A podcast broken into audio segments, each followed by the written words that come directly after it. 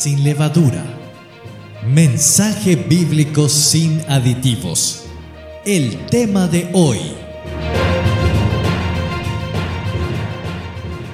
Usa mi vida. Porque somos hechura suya, creados en Cristo Jesús para buenas obras, las cuales Dios preparó de antemano para que anduviésemos en ellas. Efesios 2.10.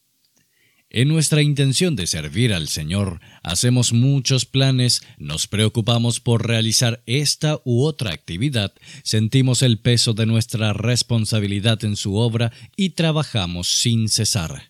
Vamos de aquí para allá, lloramos por nuestros fracasos y terminamos sintiendo impotencia por no poder cumplir con todo. Cuando queremos obrar para Dios con nuestras fuerzas, nos debilitamos, pero cuando permitimos que Él obre a través nuestro, nos fortalecemos.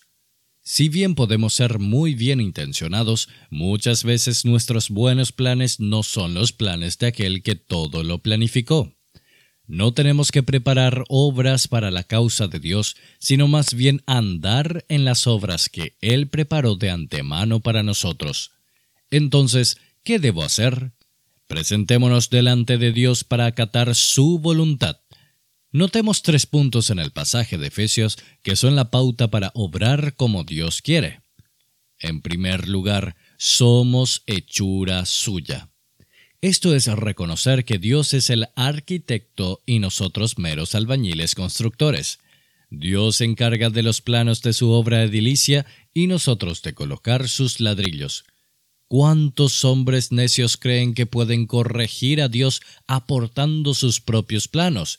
Y así de fallidas y torcidas salen sus construcciones.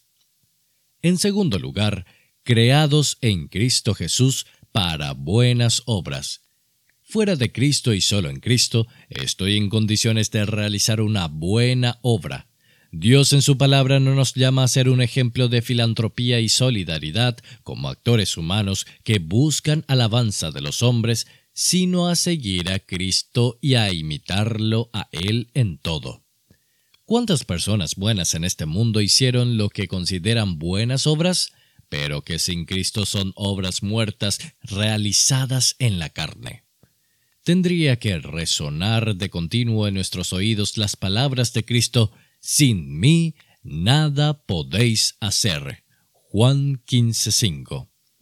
En tercer lugar, obras, las cuales Dios preparó de antemano para que anduviésemos en ellas. Dios nos planificó desde antes de la fundación del mundo para salvarnos. Efesios 1:4.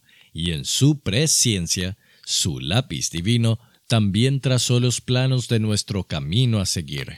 Dios obra en nosotros primeramente, para luego obrar por nosotros. Detente a pensar, ¿qué obras estoy realizando hoy?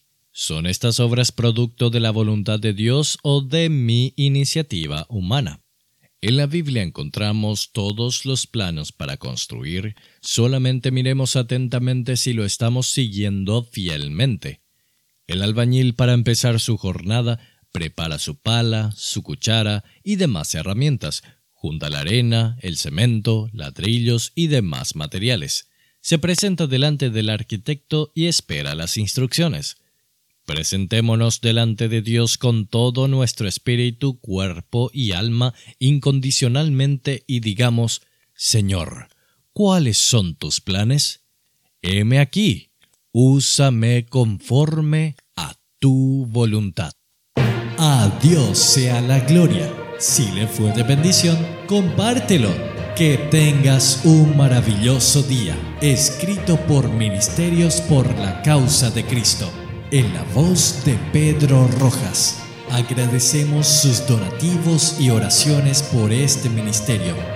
Reciba esta reflexión todos los días a su celular escribiendo al más 595 981 533 595 más 595 981 533 595